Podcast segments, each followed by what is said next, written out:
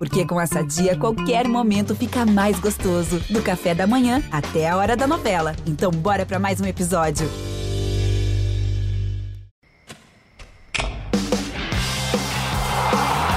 Primeira Descida, o podcast do GE sobre futebol americano. Alô, alô, fã de NFL. Tá começando mais um Primeira Descida, o podcast oficial do GE. Globo sobre futebol americano. Eu sou a Clara Cazé, estou apresentando o podcast na semana de hoje, porque Giba Pérez está de folga no Natal, então coube a mim fazer esse papel de apresentadora. É, a gente vai começar mais uma primeira descida. Não se esquece de se inscrever nas agregadores de podcast e seguir a gente nas redes sociais. A gente está no Twitter como pod, arroba pod1, o numeral descida. E vamos começar falando dessa semana número 16, que foi um caos mas um caos gostoso de futebol americano, que a gente ama. E é isso. Como Giba tá de folga para o Natal, convoquei um reforço de peso. A nossa estagiária lá de São Paulo, Laura Monteiro, vai estar tá aqui me ajudando nesse primeira descida. Bem-vinda, Laura. Oiê, obrigada por ter me chamado. Fiquei chocadíssima quando o Giba mandou mensagem para mim. Muito feliz de estar aqui. É isso. E como todo mundo já sabe, toda semana tem um convidado mais que especial que produz conteúdo independente sobre a NFL. E essa semana a gente está com um cara que sabe tudo dessa liga, que está super bem informado sempre. Felipe, da página O Quarterback do Twitter. Muito obrigada por aceitar nosso convite, Felipe. Oi, Clara. Olá, obrigado pelo convite. Estou bem feliz de estar aqui com vocês. E vamos começar aqui com aquela, aquela pergunta polêmica, assim, só para dar um start na temporada. Felipe, já que o, o teu usuário lá é o quarterback, queria te fazer uma pergunta que talvez seja um pouco difícil, mas eu queria que você elencasse quem é o melhor quarterback até essa semana 16 e quem é o pior quarterback até aqui. Para mim não é uma pergunta nem um pouco difícil na realidade, é bem fácil para mim explicar. É, o melhor quarterback é o Patrick Mahomes. Acho que ele sacramentou o prêmio de MVP nessa semana 16, teve mais uma atuação brilhante, fazendo. Eu até escrevi no Twitter que cada semana ele faz uma coisa diferente que, que choca todo mundo no bom sentido, né? Porque é um jogador que tem um, um, um portfólio de, de, de, de, habilidades enorme, um cara que consegue criar jogadas onde muito, muitos outros jogadores, a grande maioria dos outros jogadores, não consegue resolver nada, não consegue achar nada, ele consegue achar uma solução aquele touchdown corrido que ele conseguiu, que ele esticou o braço por fora do pylon, é uma, é uma, uma situação óbvia desse tipo que eu acabei de falar, porque poucos jogadores teriam essa visão de conseguir fazer esse touchdown, então para mim ele é o melhor quarterback da NFL.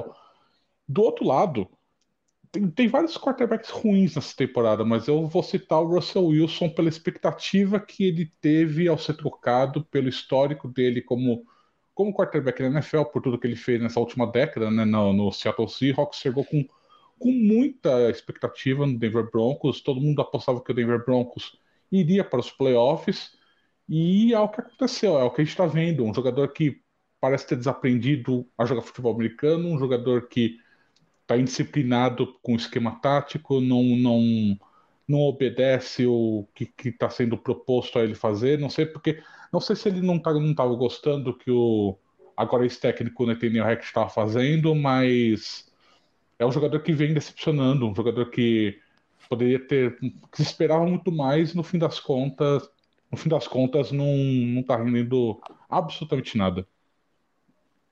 Não, concordo plenamente com você. Poderia puxar aqui uma sardinha pro meu Jalen Hurts, mas tá tudo bem. Patrick Mahomes também é um excelente nome. Acho que como você falou, é, sacramentou a, a corrida de MVP. Laura, concorda também com, com os nomes Nossa, que eu assino levantou? embaixo, eu assino embaixo. E se você quiser, eu puxo o sardinha pro Jalen Hurts, sim. Acho que foi a surpresa dessa temporada. Acho que é um cara que, nossa, brilhou, tá brilhando, né? Agora tá machucado, mas, mas já fez por merecer e tem tudo para continuar bom. É isso. Vamos então para aquele esquema que a gente já conhece no primeira descida. A gente levanta destaques positivos, destaques negativos, um jogo da semana 16 e já projeta um confronto interessante da semana 17. E como somos excelentes anfitriões, né, Laura? A gente vai começar com o Felipe. Qual foi o seu Qual grande destaque grande positivo dessa semana 16? semana 16? Foi uma semana, como você bem disse no início do programa, né? Foi uma semana de sexta que foi bem animada, né? Foi. Os jogos, assim, os jogos de horário nobre não foram tão bons, mas os jogos em geral foram tiveram várias surpresas. E meu destaque positivo, eu vou citar de novo o Patrick Mahomes, exatamente por conta dessa questão de, de ter sacramentado o prêmio de MVP, que eu acho que você tinha uma questão, exatamente pelo. Você tinha o Jalen Hurts ainda na briga por essa, essa disputa pelo prêmio de MVP, mas eu acho que o fato dele não ter jogado nessa última semana, o fato do Gardner Mitchell ter jogado relativamente bem, e acho que você acho que você teve uma você teve a situação que o Patrick Mahomes ele ele acaba se, se distanciando dos outros concorrentes, né, do para prêmio de MVP, com a atuação que ele teve nessa semana 16. E para mim ele é o grande destaque positivo dessa semana, numa semana que você teve jogos mais ou menos, você teve jogos que, principalmente Horário Nobre, que foram bem, bem fraquinhos, mas para mim ele é o grande destaque positivo. Se eu tivesse que separar um destaque para essa semana, seria ele. Não, com certeza. O, o Chiefs fez um, um excelente jogo. É, e a gente, a gente vê, vê, acho que é muito o, o ponto que você falou, assim. A gente viu é, um time organizado, com o Mahomes fazendo a diferença, e o, o Chiefs praticamente sacra, sacramentando ser essa, essa segunda força né, da AFC. E é um, é, uma, é um negócio interessante, porque você teve essa mudança né, no, no elenco ofensivo do, do Chiefs, você teve a saída do Tark Hill, que era a principal referência desse, desse ataque, né, o principal jogador que o Patrick Mahomes procurava em situações de ataque, e você trouxe vários jogadores, vários recebedores, e nenhum deles está sacando o que se espera, né? Porque você trouxe vários jogadores, mais ou menos, você trouxe o Juju Smith-Schuster, trouxe o Marquez Valdes-Scantling, você já tinha lá dentro o Michael Hardman, mas nenhum deles se destacou a ponto de se tornar referência, né? Então, você, óbvio, você tirando o Travis Kelsey, que é fora de, que é fora de série, os outros recebedores do Chiefs, nenhum deles se destacou nessa temporada, nenhum deles vem se destacando. São todos que vêm fazendo apresentações medianas e mesmo assim o Patrick Mahomes consegue manter esse nível, vai levar esse prêmio de MVP mesmo com a situação que mudou, sem ter um outro jogador de referência para fazer contraponto ao Travis Kelsey. Então, para mim isso evidencia bastante essa essa habilidade, esse, como que o Patrick Mahomes realmente hoje é o grande quarterback da NFL. Laura, e você, assim, quem você colocou nesse destaque positivo da semana 16? É, eu vou colocar o Gardner Minshew. Por mais que ele não tenha feito um grande jogo, eu acho que as expectativas para esse jogo dos Eagles era, era alta. As expectativas eram altas e eu acho que tipo ele cumpriu com, com as expectativas. E ele teve duas inter interceptações, mas não acho que também tenha sido culpa dele.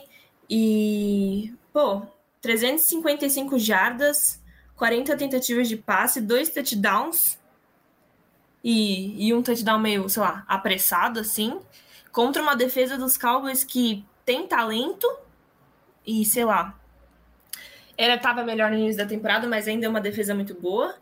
Então eu acho que é um cara que, que vale uma menção por ter, por ter dado conta do recado e ter feito arroz com feijão ali de jeito bom.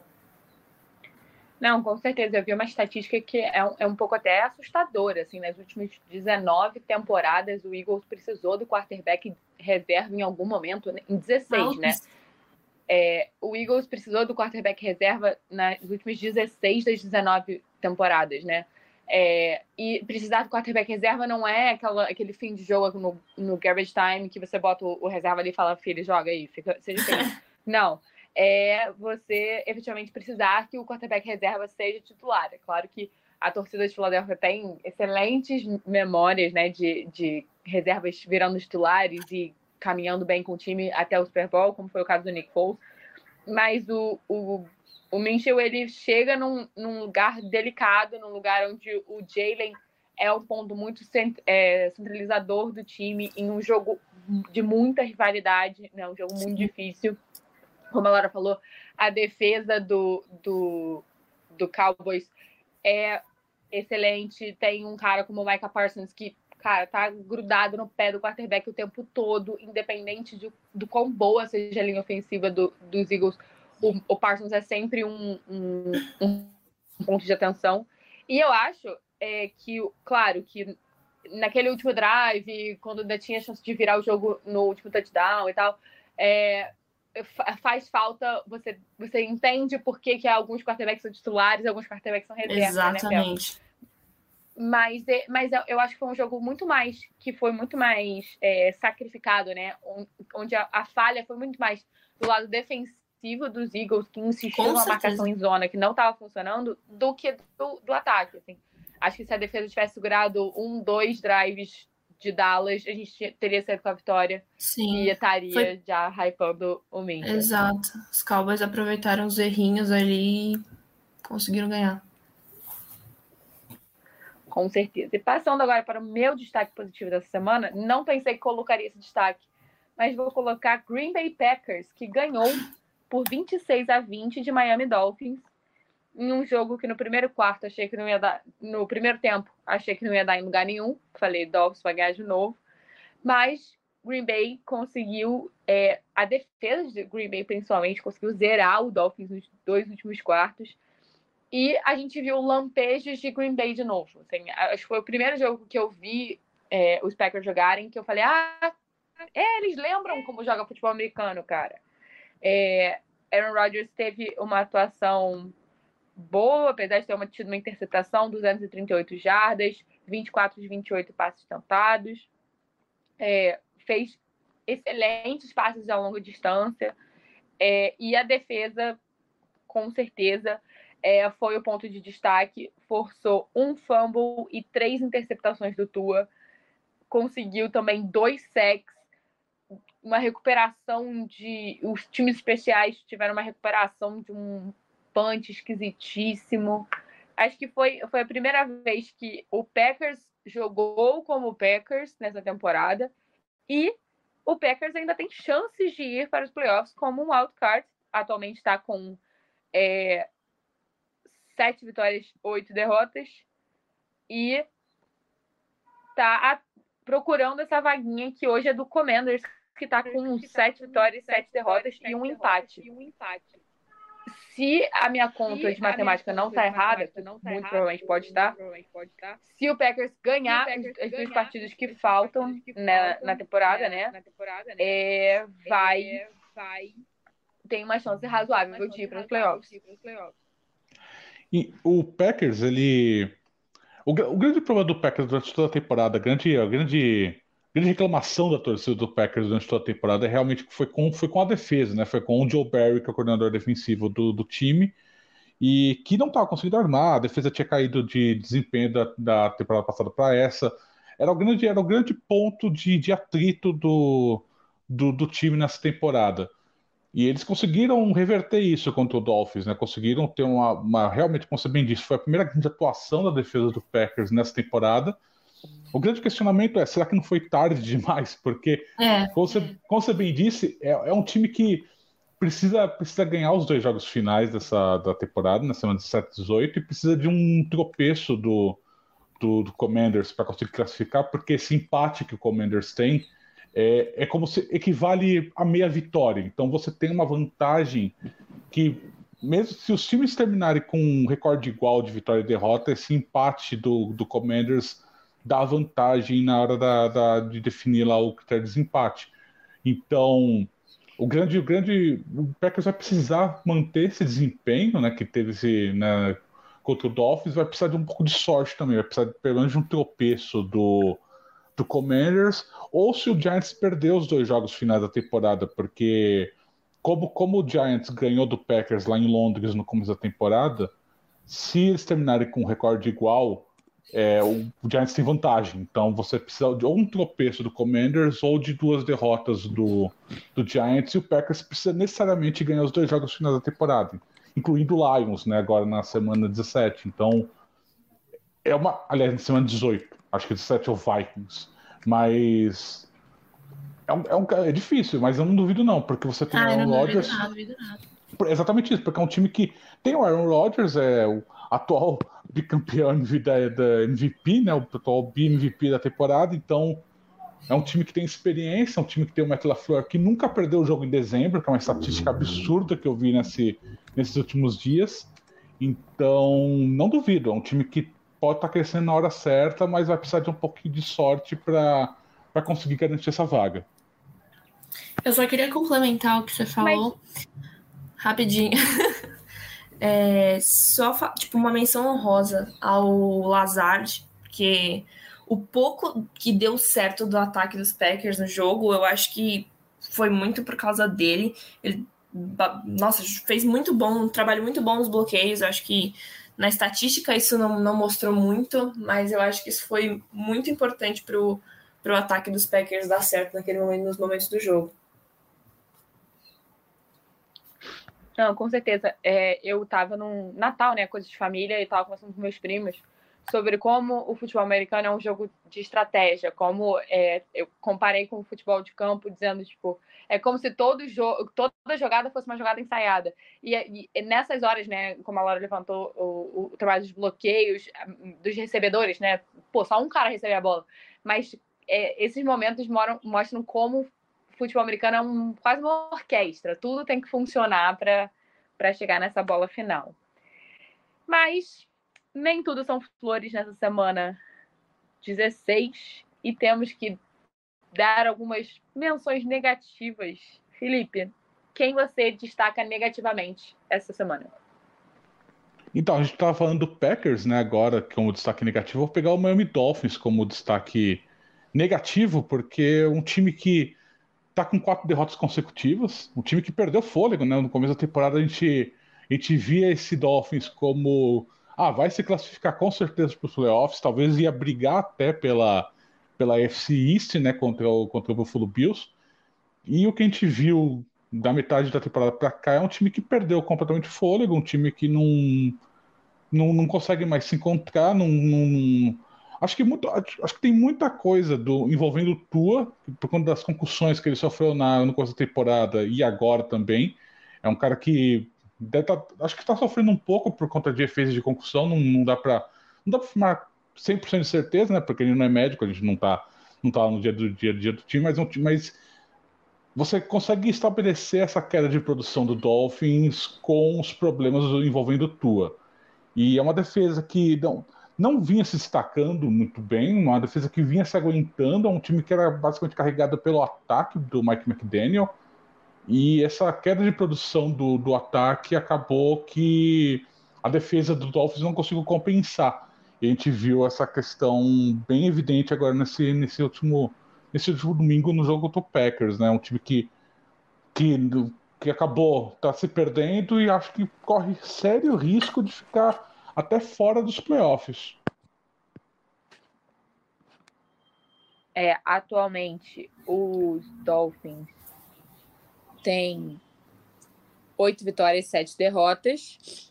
E estão com uma, uma coisinha assim, uma galera ali atrás querendo dar uma pequena beliscada ali. Patriots tem sete vitórias, oito derrotas. Jets tem sete vitórias, oito derrotas. Titans, Steelers, todo mundo com sete vitórias, oito derrotas, querendo essa vaga, querendo só um tropeço é, do Dolphins ou do Jacksonville Jaguars é, para essa para conseguir essas vaguinhas é, de wildcard. É, Laura, é. quem você levanta aqui nessa, nessa semana? Olha, eu ia citar o, o Dolphins também, o Tua especificamente. Acho que só para complementar o que o Felipe falou, acho que o Tua tá, nossa, totalmente desequilibrado, assim, não. Acho que também por conta das concussões e tudo mais, mas ele não é um quarterback que eleva o nível do, do time mais e acho que eles aprenderam a jogar contra o ataque de Miami. No começo era muito surpresa, assim, todo mundo tava, nossa, meu Deus, o que aconteceu com os Dolphins? Eles vão muito longe nessa temporada e tal. Acho que agora a realidade não é mais essa. Mas vou, vou citar uma, uma coisa diferente, como uma boa torcedora que quer desabafar, falar dos Patriots porque, cara, eu não aguento mais.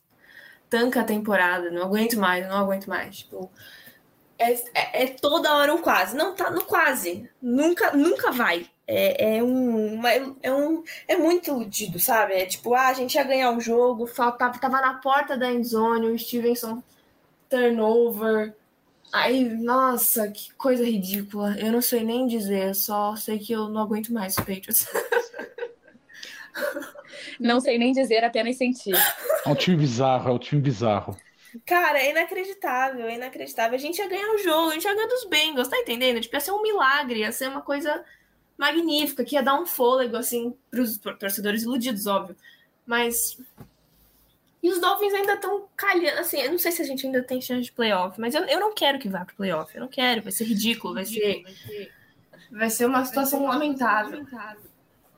Em tese tem chance de playoffs, mas é exatamente o que você disse, vai ser um negócio meio lamentável, porque Nossa, é um, é um ataque que se arrasta, né? Você tem a dupla dinâmica Matt Patricia e Joe Judge comandando aquele ataque que, sem, sem comentários, uma, um- uma escolha medonha do Bill é Belichick só nesse pataquada, é só pataquada.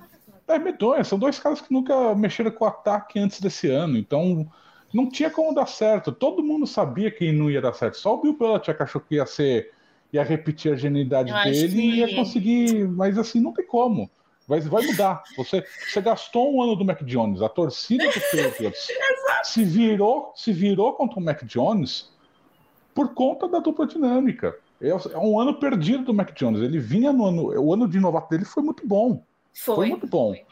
E a falta de você ter um cara que realmente consiga comandar aquele ataque, consiga fazer um esquema ofensivo que, que se adapte às qualidades do Mac Jones, fez muita falta.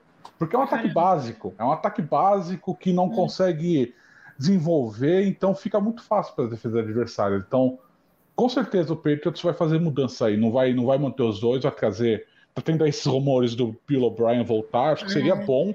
Seria bom, mas foi um ano perdido pro, pro Mac Jones que a torcida se voltou contra ele por conta do- das decisões do Bill Belichick. Então, ano que vem vai ser um ano bem complicado pro Mac Jones, porque ele vai ter que recuperar essa essa essa confiança da torcida do Patriots e vai ser vai ser um ano complicado, vai ser um ano bem complicado pro Mac Jones.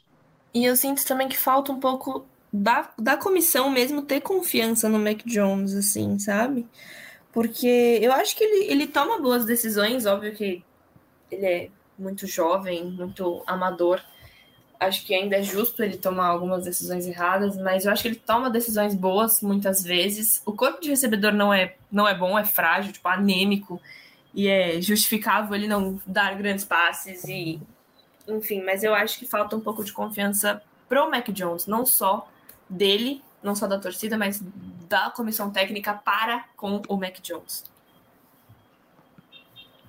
Com certeza. E vou agora temos que falar sobre o elefante que está na sala da NFL, que se chama Denver Broncos, né? E Denver Broncos já anunciou que o Hackett foi demitido, que era o, o head coach. É, essa, essa temporada está tendo uma quantidade é, meio, assim, não, eu não tenho uma memória a lá maravilhosa, mas cara, eu acho que é uma temporada, uma das, das temporadas que mais técnicos foram demitidos antes sequer dos playoffs, né? Antes sequer da temporada Sim. acabar para alguns times. É, e o Hackett foi demitido depois de uma vitória, uma derrota vergonhosa dos Broncos é, para o Los Angeles Rams por 51 a 14. A gente falou é, várias vezes ao longo da temporada que a, o, o- o Denver tinha um bom time, tinha uma boa defesa, o ataque não estava funcionando. Esse jogo agora, a defesa foi com Deus, levou 50 pontos. É, o Baker Mayfield teve dois touchdowns, mais de 230 jardas. É, o Ken Makers fez uma festa, virou o The Ken Makers Party com três touchdowns, 118 jardas. É, mas foi uma partida, cara, que eu tenho dó do torcedor do Denver Broncos que gastou o dia dele, três horas ali da vida dele, para assistir esse jogo. O Russell Wilson foi muito mal, teve três interceptações, só um touchdown. É, a- o time não, não conseguiu funcionar em campo, é, a defesa não funcionou. Foi, foi um desespero, assim. E eu acho que isso traz, assim, muito o que o Felipe falou no, no início do, do podcast, quando ele ressaltou o Russell Wilson como o pior quarterback da temporada. Existia uma grande expectativa, não foi cumprida. a comissão técnica não estava dando certo, nada, nada deu certo para esse ano no Denver Broncos. E existe uma grande dúvida do que vai acontecer ano que vem, né? Já tem algum, alguns veículos de mídia americana falando que o Denver vai rever o contrato do Russell Wilson, que talvez pudesse até liberar, porque ele ocupa um espaço muito grande né, com o salário dele. É, já tem outras pessoas defendendo, dizendo que não, o grande problema era, era, era a comissão técnica, que agora o Russell Wilson vai conseguir é, se recuperar e, e, trazer uma nova vida para os Broncos. Então, Denver Broncos está só caos nesse momento no NFL. O, o grande problema do Denver Broncos é que a gente vê assim: ah, o que, que adianta demitir o Nathaniel Hackett faltando dois jogos para o fim da temporada? Na real, é que não tinha como ele se manter no cargo depois aconteceu no domingo. Foi uma derrota muito desmoralizante. Foi mais, tomaram mais de 50 pontos, tinha jogador brigando na sideline, do próprio time, do próprio Broncos. Jogadores brigando entre si na sideline. Então, assim, você não tinha como manter o Nathaniel Hackett no comando. Foi uma contratação que deu absurdamente errado. Acho que mesmo, mesmo no começo da temporada, mesmo quando ele foi contratado, acho que, acho que já algumas pessoas já viam com um certo olhar meio de meio cético para essa contratação, porque o, o Nathaniel Hackett nunca tinha como nunca ele era coordenador ofensivo do, do Green Bay Packers na última temporada, mas ele não chamava as, as, os ataques. O ataque era comandado pelo Matt LaFleur. Então era um cara que foi pro, pro virou técnico principal sem ter essa experiência de comandar ataque, sem ter essa experiência de, de ter gerenciamento de jogador, um cara que não vinha, nunca fez grandes trabalhos. Ele é coordenador ofensivo do Jacksonville Jaguars quando o Blake Bortles era quarterback. Então, não, não, é, não, não, era, não é um cara, não é um cara com, com um histórico de trabalho que o credenciava para ser técnico. Eu acho Mas... que talvez nem emocional para comandar um vestiário, porque estava totalmente todo descontrolado, um caos. Assim, Exato. Exatamente. É um cara que deu espetacularmente errado. Acho, mas acho que o que aconteceu no Denver Broncos foi o cenário. Foi o pior cenário possível, dentre os piores cenários possíveis. Então, assim, não, não, acho que ninguém esperava que o time fosse conseguir só quatro vitórias da temporada, que, que o Russell Wilson fosse jogar desse jeito.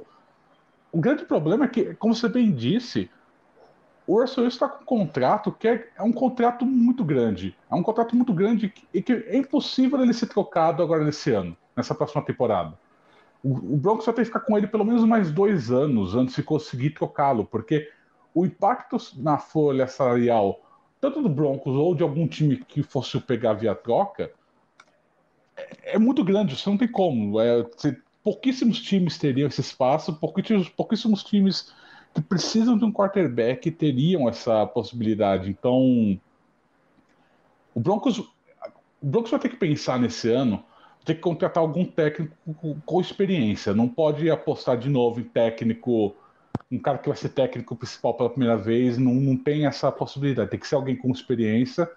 Tem que ser. Não sei se. Não precisa ser necessariamente alguém que tenha experiência de ataque, mas precisa ter alguém que tenha um plano para recuperar o Russell Wilson. Se for um Dan Quinn, por exemplo, o coordenador defensivo do Dallas Cowboys, ele precisa falar: olha, eu tenho esse eu tenho fulano como coordenador ofensivo, esse cara vai recuperar o Russell Wilson, esse é meu plano. Porque inevitavelmente você vai ter que lidar com o Russell Wilson, pelo menos pela próxima temporada. Então, você tem que tentar recuperá-lo para tentar fazer valer esse contrato maluco que o, que o Broncos deu pro Russell Wilson agora nesse, no começo do ano. Que eles devem estar amargamente arrependidos amargamente arrependidos. E é um, e é um time que mudou de dono, né? Então, assim, muda tudo. O dono, é. o dono novo do Denver Broncos não tem ligação com o Russell Wilson. Então, é, é uma situação. É uma situação bizarra, é, uma, é, um, é um cenário de pesadelo para o Denver Broncos.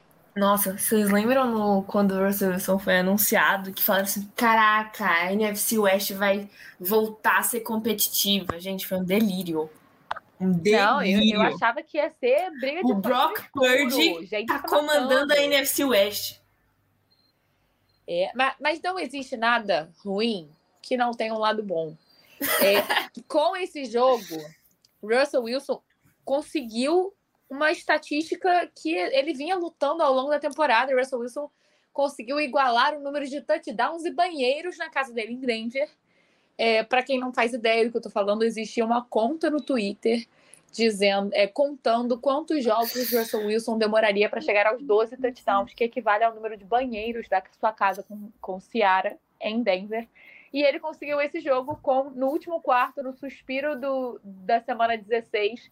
Russell Wilson chegou aos 12 touchdowns e agora tem o mesmo número de touchdowns e banheiros na sua vida. Mas, mas indo agora para jogos de destaque dessa semana, queria pedir para vocês levantarem uma partida que chamou atenção, seja pelo lado bom, seja pelo lado ruim, mas que chamou atenção. Felipe, quem você, você destaca essa semana de Natal, né? Natal, que, né? que passou o Natal assistindo a NFL. É, eu me perdi, é semana 17 ou da semana 16? 16, perdão. 16, perdão. Ah, da semana 16. Ó, oh, um time, ah, o time com um jogo que me chamou a atenção foi Jaguars contra Jets. É um, um jogo que são, dois times que estão na briga direta por, por playoffs, né? Um time que era um, foi um Thursday Night Football que você Normalmente, quando vem aquela temporada, vem aquela lançamento da, da agenda de jogos, é, você vê o Thursday Night Football, o Thursday Night Football às vezes tem uns jogos que você fala, hum, bizarro. E em último, nos últimos anos, um Jaguars contra Jets seria um desses jogos que você fala, hum, que jogo ruim, eu acho que eu não vou assistir esse jogo. É, mas são dois times que conseguiram virar completamente né, nessa. de uma temporada para outra, dois times que eram chacota e agora estão brigando por, por playoffs. E o Jacksonville Jaguars ele veio, ele vem numa crescente muito, muito grande, porque é um time que, que no começo da temporada você teve uma certa adaptação com, com o que o Doug Peterson estava tentando implementar de ataque, e agora parece que o Trevor Lawrence realmente entendeu o que, que se espera dele, o que, que como é que é o ataque, ele está mais, confi tá mais confortável com, com as expectativas em torno dele. E é um time que vem crescendo e ele ganhou do Jets e agora está líder da AFC South e pode se classificar para os playoffs. Uma coisa que é impensável você falar, sei lá, em outubro, falar, ah, o Jacksonville Jaguars vai se classificar para os playoffs? Impossível. Olha o time como tá. E agora é um time que só precisa derrotar o Titans para conseguir sacramentar essa, essa classificação.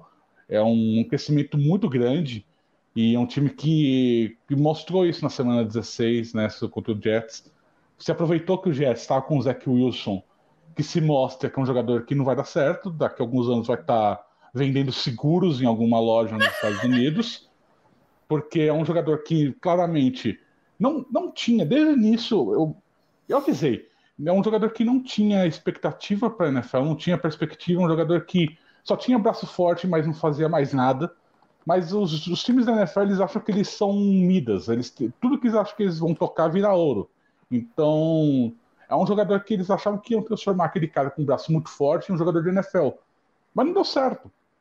Então agora o Jets vai ter que se voltar para o McWhite, que vai jogar no sacrifício. Obviamente, ele não está completamente curado da, da, lesão nas costelas, porque ninguém se cura de uma lesão nas costelas em duas semanas. Para tentar se resguardar e conseguir salvar essa classificação para os playoffs, que em um momento da temporada parecia que o time ia conseguir se classificar, que o time estava classificado, mas parece que mais não, não, não é questão de perder fôlego, perdeu qualidade de, de jogo por conta dessa mudança de quarterback. E parece, que vai deixar essa vaga dos playoffs sair pelo, pelos dedos. A grande verdade é que o Zach Wilson é o Troy Bolton da nova geração. é, é. Acabou. Ó, aqui, informação para vocês, hein? É, o Zach Wilson se formou em Construction Management, né? Que é o fazer ali a logística da construção civil. Então, quem sabe daqui a alguns anos a gente esteja, vai ser feliz. vendo. Ele vai ser feliz construindo casas para as pessoas, já que, que vai dar felicidade para as pessoas dessa forma, porque futebol americano tá um pouco difícil. É, Laura, que jogo você destaca dessa semana? Cara, eu vou destacar Rams e Broncos pela ruindade. É... Por todos os outros motivos que o Felipe já citou. Eu não ia assistir esse jogo, porque eu olhei no aplicativo que eu, que eu tenho lá. Falei assim, nossa, tem tudo para ser o pior jogo da temporada. Vai ser 3 a 3 Mano, logo no aniversário de Jesus Cristo, sabe? tipo, aí aconteceu o que aconteceu. o Rams enfiou 51 pontos nos Broncos. O Baker Mayfield enfiou 51 pontos no Russell Wilson. E foi por isso que esse jogo chamou a minha atenção. O verdadeiro. Se alguém chegasse e falasse para você, ó, 25 de dezembro de 2022, antes da temporada começar, Baker Mayfield vai estar comentando o atual campeão do Super Bowl e vai Gente. meter 51 pontos no Denver Broncos de Russell Wilson. É, Você ia falar, exatamente. é o milagre de Natal. Não. exatamente. Caraca. E os dois, e os dois, e os dois estão com quatro vitórias na temporada, né? Então tem esse detalhe aqui. Exato, exato. Meu Deus, gente. Mas aí eu Bem. sentei no sofá e falei assim: não, eu vou encarar. E aí eu fui feliz. A gente, a gente tem aqui no, no Primeira Descida o, o, o, quesito jogo amigo do entretenimento, entendeu? Talvez o jogo não seja nem bom, mas se ele entregou entretenimento, Detroit Lions tem tantas menções nessa categoria. mas o meu mas jogo também tá valendo. Um, o meu jogo também foi um amigo do entretenimento, mas um amigo do entretenimento bom, um entretenimento emocionante que alegrou minha tarde do dia 24 de dezembro, que eu fiz plantão na redação, que foi Minnesota Vikings e New York Giants. Jogão. Eu também fiz e eu vi de lá. É, é só, só os sofredores online. É, 27 a 24. É um jogo que é, os dois times jogaram muito bem. Você teve fumble, teve interceptação, teve de tudo um pouco. E foi um jogo muito interessante. Assim, acho, acho que o Giants me surpreendeu. É, ainda acho que vários, em vários jogos a gente vê é, como faz falta um grande quarterback. O Daniel Jones não é ruim.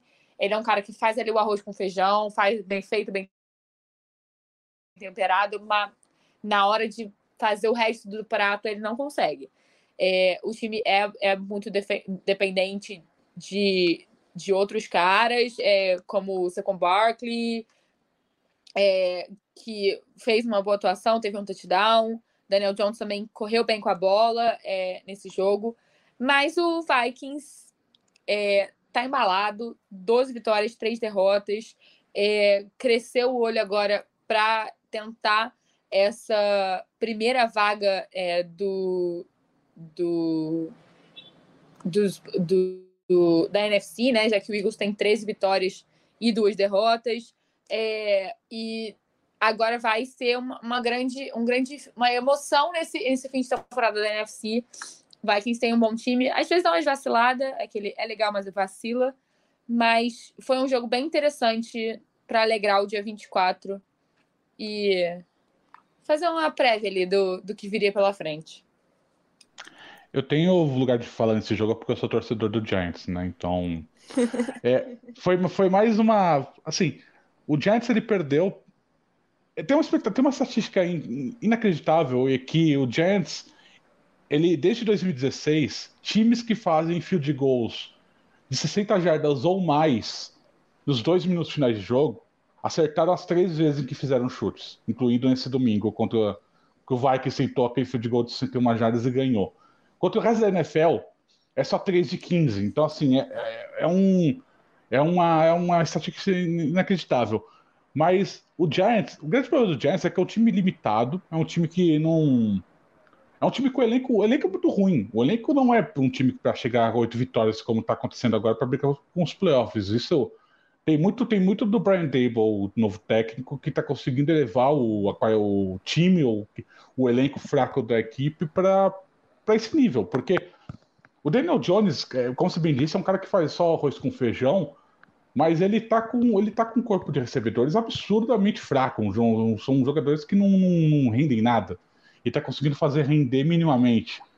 Então, você brigar com Vikings desse jeito que eles brigaram, que é um time que que tá brigando com a primeira colocação da NFC, que vai que é um, é um dos times que vão, vão dar trabalho na, nos playoffs, ao meu ver. O Giants ser brigado de frente para isso, para mim é um sinal muito bom, é um sinal que o time tá, tá no caminho certo depois de, de vários anos de trevas. Com certeza. Ah, foi, foi um jogão mesmo, assim. Acho que foi um dos melhores jogos da semana que eu vi, pelo menos. É... Mas agora vamos para a semana 17 também tem grandes duelos.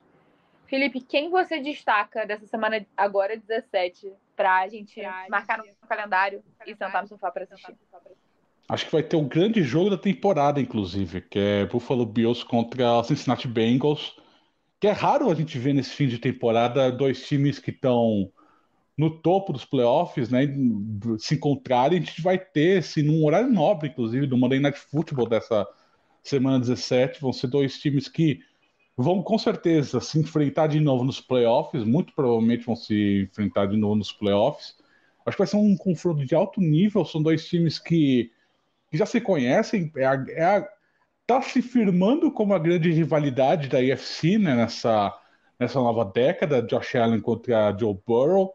Vai ser um, vai, acho que vai ser um jogo de alto nível, porque de um lado você tem o Bengals que está crescendo na hora certa, um time que tá super embalado, um time que no, no começo da temporada estava meio tava meio cambaleando, mas se encontrou e agora vai chegar nos playoffs muito embalado. Contra o Bills, que é o grande time a ser derrotado dentro da conferência, né? Um time que vem numa evolução muito grande, é um time que tem um elenco muito robusto, tem o Josh Allen jogando bem, não tá, não tá no nível de MVP que muita gente esperava que seria, né, lá no, no começo da temporada, mas está jogando bem. Então acho que vai ser um, é o grande jogo dessa rodada, o jogo que vai ter um confronto que vai ser vai ser um jogo de playoffs em dezembro, aliás, em janeiro, né, porque vai, já vai ter passado o ano, mas vai ser um jogo de temporada regular com área de playoffs. acho que vai ser um grande jogo. Não, e corre o risco real, né, da gente ver esse jogo acontecendo de novo nos playoffs, é, numa semifinal de conferência, ou quem sabe até numa final de conferência. É... Laura, seu destaque para semana 17. É, eu assino embaixo com o que o Felipe falou, é o meu palpite também, vai ser o jogo mais legal de assistir. E se eu pudesse fazer uma aposta, eu queria muito apostar no, nos Bengals, por motivos óbvios, né? Rival de divisão tem que se lascar. Mas eu acho que vai dar Bills, porque ah, os Bengals no segundo tempo dão aquela, sei lá, o que acontece, dão uma dormida na praça, dorme no volante, aí perde um pouco o rumo. Mas eu acho que vai ser um baita de um jogo, tô muito ansiosa, dá para jogo para descansar depois da virada, assim, sabe? Jogo, jogo para ficar tranquilinha ali no, uhum. no grande dia 2 de janeiro. E eu, cara, ressaltei um jogo que vai ser, se eu não me engano, no próprio dia primeiro. Aquele jogo que você acordou, aquela, aquela dorzinha de cabeça leve do, da noite anterior e tal, mas vai sentar para ver um Vikings e Packers que vai ser, eu tenho tudo para ser uma grande, um grande jogo, uma grande rivalidade, né? O Vikings querendo essa primeira primeira primeiro spot do, da NFC, o Packers dando a vida para quem sabe conseguir um wild card, rivalidade de divisão, Minnesota Vikings pode acontecer tudo, Green Bay Packers também pode acontecer tudo. Então acho que vai ser um jogo bem legal de a gente assistir nesse dia 1 de janeiro. É... E agora, fazendo mais uma outra tradição do Primeira Descida, a gente vai para o nosso Two Minute Morning. São cinco perguntinhas ping-pong para conhecer os convidados que vêm aqui. Uma coisa mais pessoal, não aquela opinião, mas sim o lado paixão da NFL. Como o Laura também é convidado estreante no Primeira Descida, vai hum. responder as perguntas primeiro, depois Felipe responde as mesmas perguntas. Pronta, Laura? Pronta. Então, Primeira pergunta, pergunta pode ser história, pode ser histórico ou atual. Ou qual atual, é o seu jogador favorito na NFL? Vale, vale. É, um de cada, um de, história e um de um atual? Vale. Atualmente, sendo um pouco clubista, tirando os jogadores muito óbvios, Matthew Judon é o meu jogador favorito, porque muito também porque eu acompanho as redes sociais dele, sigo em todas. E ele é muito divertido, muito bem-humorado. Então, ele é o meu atual jogador favorito. E na história, eu acho que é o Gronkowski, porque a minha primeira camisa de futebol americano é dele. E eu tenho um carinho absurdo. Já gostava dele antes, aí comprei porque né, amava ele. Tenho saudades, tenho saudades. Mas acho que é isso. E por que, que você escolheu torcer para New England Patriots? É... Foi de birra por causa do meu padrasto. Eu tinha 13 anos, a primeira vez que eu vi um Super Bowl foi Seahawks e Patriots. Foi aquele jogo. E meu padrasto torce pro Seahawks e odeia os Patriots. Nossa, falou tão mal aquele jogo, nunca esqueço. Nossa, tava massacrando. Eu tinha 13 anos, assim, nunca tinha visto a versão dele tão puto da vida. E eu falei assim: bom, eu acho que eu tô no meu papel de, de filha, de torcer pro time que ele não gosta. E aí criou-se uma, uma rivalidade aí, eu e ele, mas foi por isso. Porque meu padrasto odeia os Patriots desde sempre. eu, fiz, eu fiz o contrário com meu pai, né? Meu pai já, já assistia futebol americano, torcia pro Ravens eu escolhi o Eagles, eu enchi tanto o saco que hoje ele torce mais pro Eagles que pro Ravens. É sério? Caraca. É sério, ele, ele, ele agora ele assiste muito mais jogo, jogo do Eagles que do, do Ravens. Pô, isso é muito legal. É, ele me influenciou no futebol, me, me deu o sofrimento do Botafogo, eu dei o sofrimento do Eagles pra ele. A gente fez o Não, justíssimo, justíssimo. Mas agora dias de glória estão vindo. Pros dias Eagles, de glória estão vindo. E, Laura, um jogo marcante para você? É, um jogo marcante do meu time foi Atlanta Falconizada, né? 34 a 28. E de, da NFL no geral, assim, vou falar de um recente que me marcou muito. Foi Bills e Chiefs, final de conferência, em janeiro de 2021. Foi aquele 38 a 24. Foi, nossa, muito, muito bom esse jogo. Inclusive, assisto frequentemente os replays. e se você pudesse ter qualquer jogador em atividade na NFL no seu time, no Patriots, quem você teria? Ah, vou ter que ir de Mahomes, né? Resposta padrão. Mahomes, é, Josh eu Allen. Acho que essa é a resposta que a gente mais recebe. Josh Allen não, não recebe tanto, mas Mahomes, Mahomes são Brady, assim, são os disparados. O Brady é time. não, calma, coisa. E se você pudesse mudar o resultado de um jogo na história, qual seria? Nossa! 41 a 33 contra o seu Eagles. Fácil. Grande jogo. Era, era que jogo incrível. Não, nossa, que ódio. Mas é esse jogo aí. Agora vamos passar para o Felipe. Felipe, mesmas perguntas. Histórico atual. Qual, qual o seu jogador favorito da NFL? É, meu jogador histórico favorito é o Eli Manning. Acho que é o jogador que mais me deu alegrias como torcedor do New York Giants. Um cara que começou muito questionado. Eu lembro que nos primeiros anos dele no Giants era só. Era, era muita cornetagem, eu reclamava muito dele e acabou dando dois títulos. Então é um cara que tá, entrou na história do Giants, entrou na minha história. Então é um jogador que, que para mim é o meu jogador favorito de todos os tempos. E por que, que você escolheu o Giants? é uma história engraçada, porque eu sou um pouco mais velho, eu assisto NFL desde 2001. É, quando, quando eu, era, eu era criança, né, meu pai assistia, assistia NFL desde os anos 80, ele era torcedor do 49ers. Uh, quando eu comecei a acompanhar, quando eu comecei a me interessar por futebol americano, quando eu era lá adolescente, é, eu perguntei, assim, eu não sabia nada, eu não sabia eu não sabia o que era cidade, do, quais cidades eram dos Estados Unidos, ou quais times eram de NFL, etc, etc. A única cidade dos Estados Unidos que eu conhecia lá nos meus 11 anos de idade era Nova York.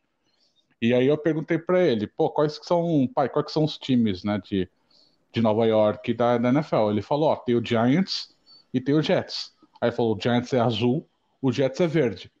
Eu sou corintiano.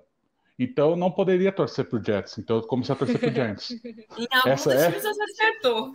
Então, então, é, então, aí essa é exatamente isso. Então essa foi a foi a foi uma maneira bem técnica de escolher time. Foi porque Nossa, eu, eu, ótima criação de caráter, ótima.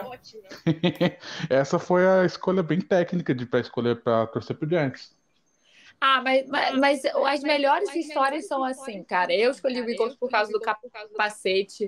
O Everaldo já teve aqui no podcast e falou que escolheu o Packers porque tinha as cores do Brasil quando ele era pequeno. É, essas histórias. É, tem histórias, também muita gente que chega e fala que escolheu o time porque estava perdendo. É assim que é, funciona. funciona. E qual é um jogo marcante é um para você? você? Super Bowl 42. Foi um jogo do. Contra, contra o Patriots, né? Da, da Laura. Foi aquela vitória que ninguém esperava, porque o Patriots estava invicto na temporada e o Giants foi lá e ganhou. Eu assisti esse jogo num bar. Do, do meu lado tinha um americano torcedor do Patriots que ficou enchendo o saco o jogo inteiro, porque eu tava numa mesa do, com, só com torcedores do Giants. Esse cara, ele, ele não parava de encher o saco, não parava de encher o saco. Eu acho que eu nunca vi uma pessoa tão triste ao final de um jogo, de qualquer esporte, quanto essa pessoa nesse bar. Foi, foi engraçado. A gente pagou uma cerveja para ele, porque ele tava, ele tava tão triste, mas tão triste, tava tão desolado, que a gente ficou com pena dele. Mas. Encheu o saco, velho. Não, ele ficou, ele ficou falando, ah, o Jets é uma merda, o Jets vai perder, não sei o quê, vai, Ai, amigo, ficou... veio duas consecutivas, pelo amor de Deus, cala Não, ele ficou, ficou o jogo inteiro, cara, ah, o Patriots tá invicto, vai, e a namorada dele era brasileira, e a namorada dele tava muito constrangida, tava muito constrangida com o cara. E aí quando perdeu foi, foi engraçado, foi triste pro cara, foi legal pra gente, mas foi engraçado coitado, ainda, ainda correu o risco ali de perder a namorada além de perder o Super Bowl. Ela tava, ela, tava com medo, ela tava com medo que a gente ia encher o cara de. A gente ia bater nele, mas a gente não ia bater nele, mas ela tava, ela tava meio preocupada. E se você pudesse ter qualquer jogador em atividade do seu time, qual você teria? Pra fugir do óbvio, né, do, do Patrick Mahomes, eu vou falar que eu gostaria de ter o Jamar Chase no meu, no meu, no meu elenco, porque para mim eu acho que é o ele é o wide receiver hoje com mais potencial do, da NFL. O Justin Jefferson hoje, nessa temporada, está sendo o melhor recebedor da, da liga, vai ser o melhor jogador ofensivo do ano com méritos. Mas eu gosto muito do, do, do Jamar Chase pelo potencial dele, pelo que ele vem apresentando. Acho que é um jogador que tem uma inteligência de campo muito acima da média. Eu gostaria bastante de ter ele na minha equipe. Gosto também muito do Jamar Chase. Acho que a conexão dele com o Burrow move o Cincinnati Bengals. E se você pudesse mudar o resultado de um jogo, qual seria?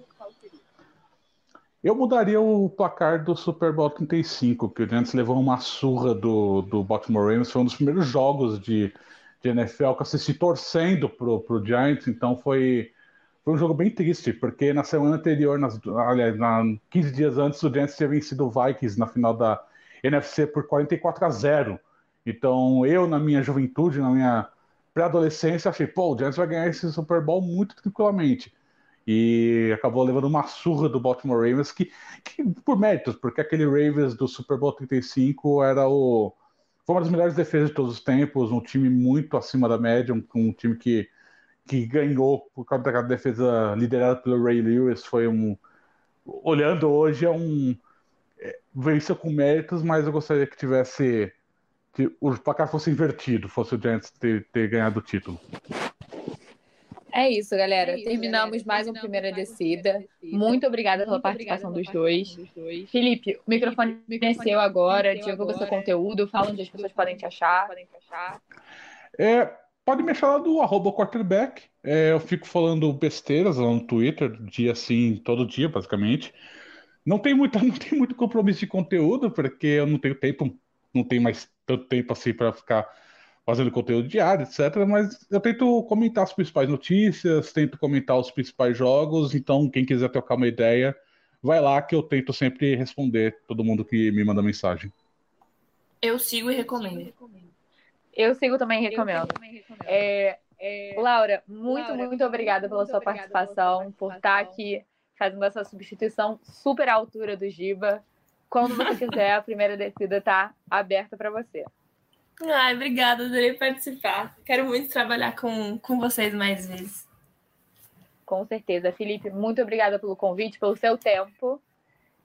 E até uma próxima também. Obrigado muito pelo convite, foi bem legal participar aí com, com vocês. E qualquer coisa, só me chamar, vamos participar mais vezes sim. É isso, galera. Terminando mais uma primeira descida, não se inscreve, não se esquece de se inscrever nos agregadores de podcast, seguir a gente no Twitter pod1decida. A gente está sempre aceitando sugestão de convidado, comentários, críticas, tudo que vocês quiserem falar pra gente.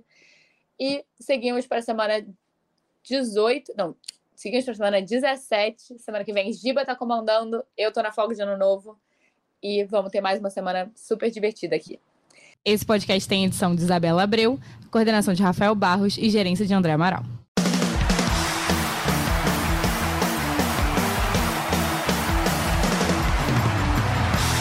Primeira descida.